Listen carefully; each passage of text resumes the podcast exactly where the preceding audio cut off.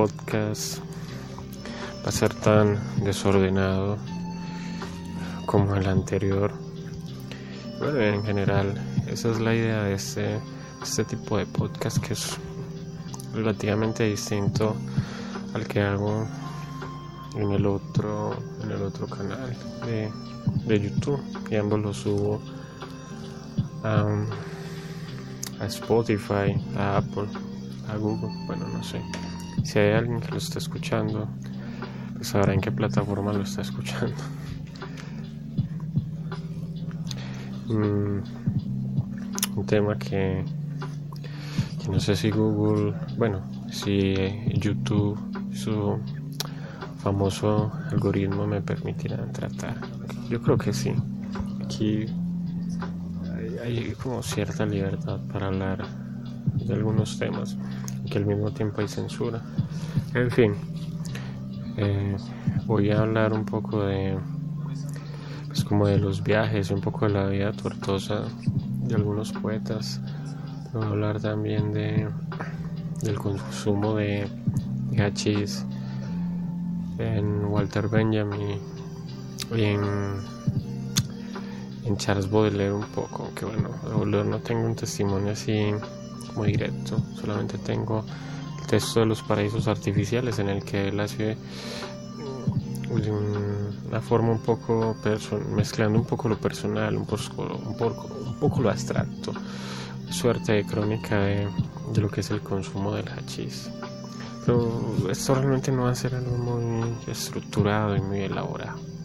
Así que empezar con una lectura de un fragmento de Charles Baudelaire, precisamente del texto Los paraísos artificiales.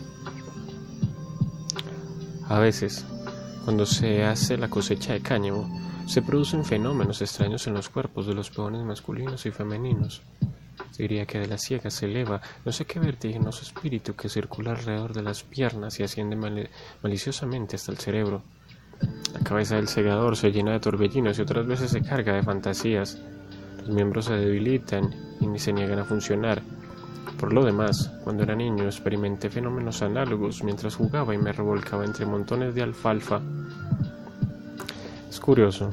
O sea, leer aquí lo que está narrando es un asunto que bien podría ser noticioso, ¿cierto? Que son los efectos del, del cáñamo en las personas que lo están cegando, en las personas que tienen un contacto más cercano con él. Y porque es curioso, porque por la misma época en que Baudelaire escribía esto, bueno, en general durante el siglo XIX en Francia y en otros lugares de Europa se dieron fenómenos similares pero un poco más tormentosos, relacionados con, con lo que hoy sabemos es el, LS, el LSD, la dielitamina de ácido lisérgico, pero en su versión no sintética, es decir, en su versión no, no refinada y no, pues eso, no sintetizada, es decir, no procesada por el ser humano. Es decir, en el siglo XIX, y no solo en el siglo XIX, a lo largo de los siglos en Europa, se presentó un fenómeno conocido como ergotismo.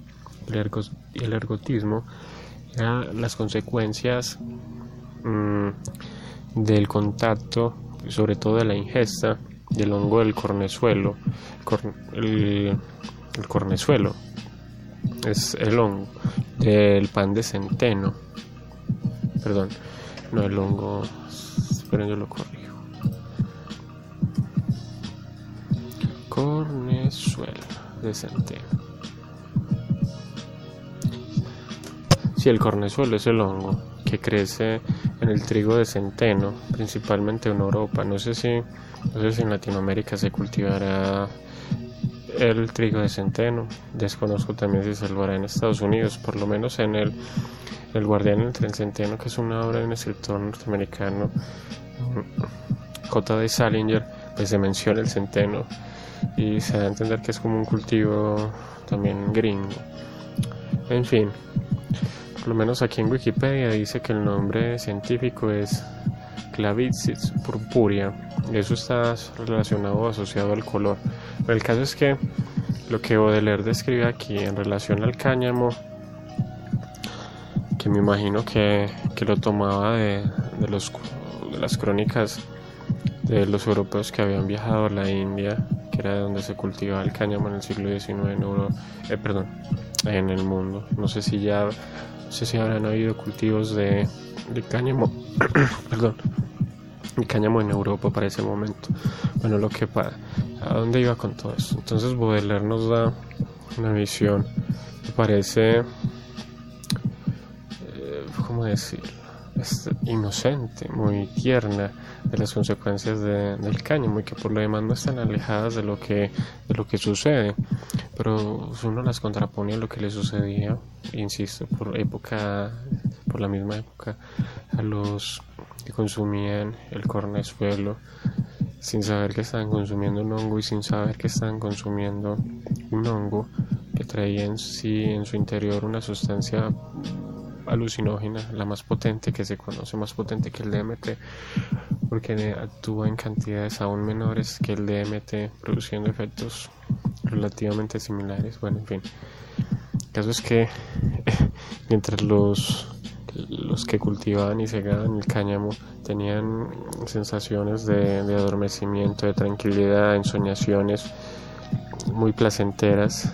Los que consumían el, el cornezuelo tenían todo lo contrario, sensaciones de, pesadilla, de horror, de, de, un asunto muy tanático, de la muerte. precisamente lo que se les escapaba a ellos era el placer, el cuerpo, el estar encerrados en su cuerpo mientras sufrían con, con esta droga que estaba haciendo efectos en ellos, pues era una cosa casi de... una cosa casi no, era una cosa de locura literalmente. O sea, de una destrucción de la conciencia eh, espantosa, pasmosa. Y, y bueno, el caso es que quería simplemente contraponer eso, digo, sin algo demasiado elaborado. Simplemente quería dejar eso ahí. Lo demás, el que esté interesado en, conocer los efectos de la LCD tiene los textos de, de Albert Hoffman, quien no solo sintetizó la LCD, sino que la probó en sí mismo durante años, décadas, que aparte de ello registró en algunos de sus libros testimonios de personas que también experimentaron con el LSD y que le enviaban cartas contando lo que habían sentido, lo que les había caecido. Y hay una cosa más aquí en, el texto de Baudelaire que quisiera resaltar y él dice que sintió eso mismo de una manera un poco más espontánea cuando jugaba en los montones de alfalfa. Que yo sepa, la alfalfa no es alucinógena, pero vamos a ver si me estoy equivocando.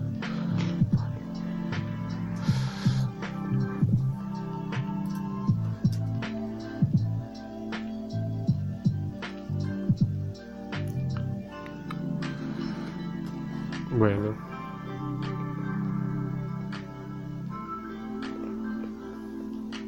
Bueno, aquí no, no encuentro.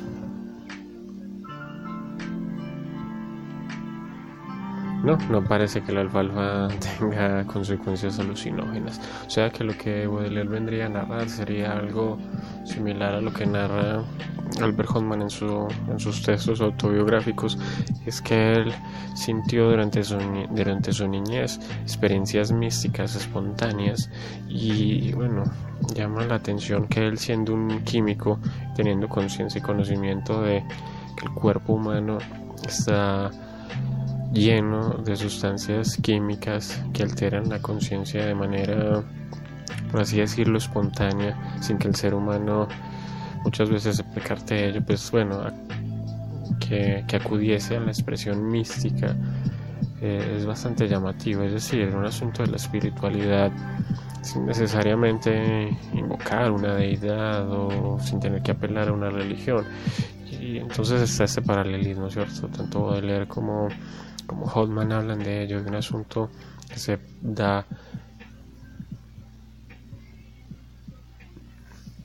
espontáneamente, algo que sucede eh, sin estarlo planeando. Y, ahí está la gracia de la, de la, experiencia mística, que se da sin que el individuo la busque, excepto, claro está, cuando, cuando hace uso, de, perdón, cuando hace uso de drogas alucinógenas. Y la cuestión aquí, entonces, ya pasando del plano de, del alucinógeno a plano de la conciencia alterada, es. se podría preguntar uno, bueno, ¿y en qué consiste la, la experiencia mística? Y no parece haber una, una respuesta científica, bueno, la ciencia por lo demás, o la ciencia del siglo XX, el siglo XXI, lo que ha hecho es desestimar eso y ver, lo místico como, una simple ilusión, o como lo había planteado Freud a inicios del siglo XX en su texto El malestar en la cultura, de que simplemente era un error, una confusión de un deseo, de un sentimiento y que se lo terminaba asociando por una elaboración en la infancia respecto del Padre, que se lo veía como un Dios. Entonces se terminaban esos sentimientos de, lo que se llama lo sublime, se lo terminaba asociando pues eso con, con lo paternal, con esa cuestión de un cierto terror, un cierto pánico ante el universo, ante la vastedad del universo, lo que un amigo de Freud llamó sentimiento oceánico, una carta que Freud cita en ese texto, El malestar en la cultura. Entonces, se puede llamar el sentimiento oceánico, es decir, esa sensación de estar como individuo frente a un océano de cosas, de sucesos, de materialidades que, es imposible de abarcar y que apabullan al individuo, al que está ahí frente a ese océano de cosas. Se podría pensar que eso es una, pues no definición, pero sí una descripción de, de la sensación que produce lo absoluto, la vastedad del universo. Y sin embargo, hay un cierto asunto de, horror en Freud, ¿cierto? En este tipo de concepciones. Y en, el, la ciencia lo que hay no es horror, es simplemente desprecio. Y lo que hay en Baudelaire y en Hotman es un asunto de aprecio, ¿cierto? Porque Baudelaire habla de ello, habla de una manera en la que da un poco como de, alegría ante la vida y lo mismo sucede con Hotman. O sea, la experiencia mística es una experiencia que, que le ayuda a reelaborar su concepto de vida y a verla como algo deseable porque se ha quedado enfocada bajo una nueva luz, bajo una nueva luz en que las cosas brillen con cierta delicadeza, con cierta alegría que antes no tenían y que ahora se percibe. Eso es curioso porque, como ya lo dije, ellos mismos dan testimonio de haber tenido esas experiencias de manera natural y sin embargo en su vida adulta tuvieron que recurrir a los alucinógenos para poder retomarlas, para poder volver a ellas. Es decir, como si la infancia hubiese un asunto de un cierto privilegio, como si la infancia fuese un jardín de paraísos artificiales, un jardín de, de amapolas que se dan solas. Tal vez no en vano la infancia sirve hasta cierto punto como modelo de eso que nunca ha existido, que es el paraíso, ese lugar lleno de hermosura y ausente en el que, en que está ausente el dolor, pero obviamente de manera solamente abstracta porque nunca existe tal cosa. Tal vez lo más cercano sea el vientre materno y sin embargo habría que preguntarnos las peleas y los gritos de los padres mientras el bebé está ahí creciendo ah, no son parte ya de un infierno, en fin. Y quisiera para ello leer un texto que de alguna manera me sirve como para dar el polo opuesto y la contraposición, la vivencia de alguien que, que se acercó a estas experiencias de una manera más dolorosa, más masoquista y autodestructiva. Que Weller también lo hizo de una manera masoquista y autodestructiva. Que sí tuvo una mayor serenidad fue Albert Hotman. Una temporada en el infierno. Antaño, si no recuerdo mal, mi vida era un festín en el que todos los corazones se abrían, en el que corrían todos los vinos. Una noche sentía la belleza en mis rodillas y la encontré amarga y la injurié. Me he armado contra la justicia. He huido. Oh brujas, miseria y odio. A vosotros ha sido confiado mi tesoro. Logré que en mi espíritu se desvaneciera toda esperanza humana, sobre toda alegría, para estrangularla. He dado el salto sordo. He dado el salto sordo de la bestia feroz. He llamado a los verdugos para morder, mientras perecía la culata de sus fusiles. He las pestes para ahogarme con la arena y la sangre. La desgracia ha sido mi Dios. Me he revolcado en el barro. Me he secado al aire del crimen y le he hecho buenas jugadas a la locura. Primavera me ha traído la espantosa risa del idiota. Pues bien, muy recientemente, encontrándome a punto de hacer el último quap He pensado en buscar la llave del antiguo festín, en el que quizá recuperase el apetito. La caridad es esa llave, esa inspiración prueba que he soñado. Seguiré siendo hiena, etc. exclama el demonio que me coronó con tan amables adormideras. Llega a la muerte con todos sus apetitos, no solo con tu egoísmo, sino con todos los pecados capitales. Ah, estoy harto de todo esto. Pero yo te conjuro, querido Satán, con una pupila menos irritada. Y mientras aguardo las últimas pequeñas cobardías, separo para ti, en el escritor la ausencia de facultades descriptivas o instructivas, algunas de estas repugnantes hojas de mi carne de condenado. Que yo sepa, la única sustancia relativamente alucinógena con la que tuvo contacto Rimbaud, aparte de su propio cuerpo, que produce diferente variedad de, químicos eh, fue el acento, un alcohol que se supone que también produce alucinaciones y efectos similares a los de, los, alucinógenos, en fin. El caso es que más al margen de eso, la experiencia y el acercamiento a la vida que tuvo Rimbaud durante su, adolescencia, pues fue un asunto de lo infernal asunto de lo, de lo, de lo doloroso, de lo traumático, de lo angustiante, de lo autodestructivo, y eso lo transmutó en un, o lo llevó a una serie de experiencias místicas que terminaron convirtiéndose pues en eso, en el texto Una temporada en el infierno. Entonces hay una visión que pareciera ser un poco la visión del cielo relacionada un tanto con, con Baudelaire y con y una del infierno con Rimbaud.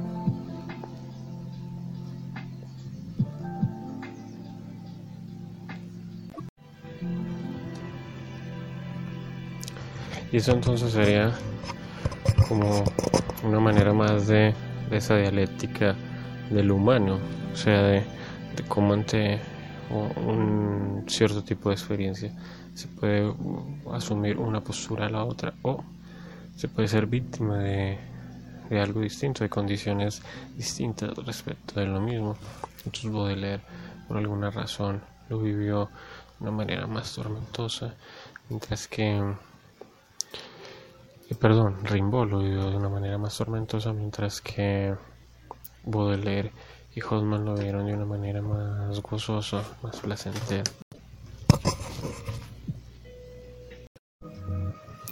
Entonces, bueno, Rimbaud lo vive de una manera más tormentosa, Baudelaire y Hoffman de una manera más gozosa.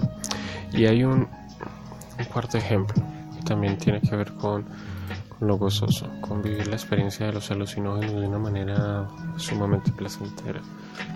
es el caso de Walter Benjamin, un filósofo alemán. Voy a leer un fragmento de, de sus diarios con el hachís. Abandoné, por fin, el hotel.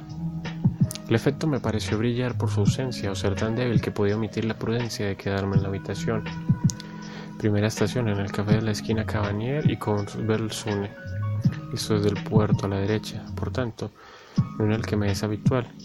Y entonces, solo el cierto bienestar, la expectación de ver que las gentes vienen a mi encuentro amablemente. El sentimiento de soledad se pierde bien deprisa mi bastón empieza a, pararme una alegría especial. Me vuelvo tan delicado. Temo que pueda dañar un, a un papel, una sombra que cae sobre él. La náusea desaparece. Leo los letreros de los urinarios. Me asombraría que este y el otro viniesen hacia mí, pero no lo hacen y tampoco me importa. Me resulta, empero, este lugar demasiado ruidoso. lo, lo que sucede es como relativamente obvio, ¿cierto? Es que la conciencia empieza a hallar nuevas asociaciones respecto de los objetos. Incluso pareciera un asunto del animismo, o sea, como los inodoros eh, le terminan pareciendo a Walter Benjamin como una especie de seres vivos que podrían acercarse a él. Eso me recuerda un texto de, de Katka, que no recuerdo ahora el nombre, pero en el que él describe un ser un tanto extraño del que no logra dar del todo una descripción sumamente correcta, pero el que intenta describirnos y lo ve, es un padre el que lo ve, ¿cierto? Un padre de familia, creo que el texto se llama Preocupaciones de un padre de familia. Y pues bueno, es una preocupación más bien, preocupación por este objeto o este ser que está ahí en, en, su, en su casa, en su hogar, que no, no sabemos muy bien qué es. Y, y vuelve y juega, yo ya había hablado de eso, de lo siniestro en Katka y ahora que lo conecto con, con Walter Benjamin y con el tema del hachís, pareciera como haber algo también de, de eso en, el tema de lo sublime, ¿cierto? Un asunto siniestro y como lo había dicho Rilke en la elegía del en una de sus elegías del Duin, la primera, que lo sublime amenaza con destruirnos. Y, lo sublime pues tiene que ver con eso, con la, con la experiencia mística, con esa percepción que cambia la manera eh, en que recibimos el mundo, en que, valga la redundancia, lo percibimos. Es decir, como que hay algo ahí, una intuición, un conocimiento que no logramos elaborar, que nos hace ver las cosas de, pues, de otra manera o una luz diferente. Y esa luz puede ser una luz benigna, puede ser una luz maligna, una luz angustiante, dolorosa, que hace ver como algo entre las sombras o que hace darle mayor relevancia a la sombra. Y eso de alguna manera lo, lo intuía Katka, que esto yo tengo entendido nunca tuvo relación con los alucinógenos, igual juega, haciendo la aclaración de que el mismo cuerpo humano produce drogas que causan eh, pues, alucinaciones, ensoñaciones, por ejemplo el DMT, que es una droga que está presente en distintas plantas y, en, animales y en el ser humano también y que está asociada a los sueños. Todo esto para tratar de comunicar o decir que existen esos momentos que se dan ya de manera natural o un tanto artificial, un tanto artificiosamente, en los que el ser humano percibe la realidad como una especie de cuadro expresionista, con, de una manera difusa, de una manera en que la realidad cobra otro sentido y en que los objetos pareciesen danzar de una manera distinta a lo que lo hacen en la cotidianidad, entregándole una significación eh, diferente al individuo.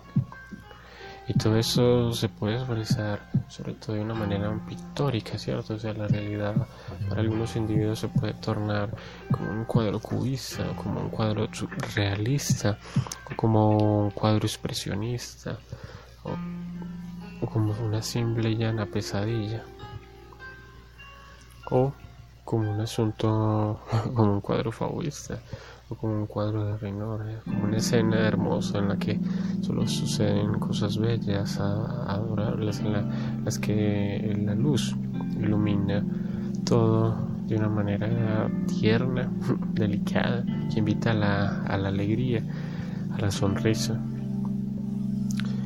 Bueno, no, no tengo más cavilaciones que hacer por esta noche a quien sea que esté escuchando esto, si es que acaso alguien lo está escuchando, pues le doy las gracias espero que, que no le haya molestado pues tanta tanta divagación y tanta falta de una estructura. De todas formas tampoco estoy obligando a nadie a escuchar a esto, así que en fin, muchas gracias y yo dejaré en, la, en el cuadro de información sea de Spotify o de Google Play o de YouTube, las referencias, las citas apropiadas de, de los libros por si desea investigar. Hasta luego.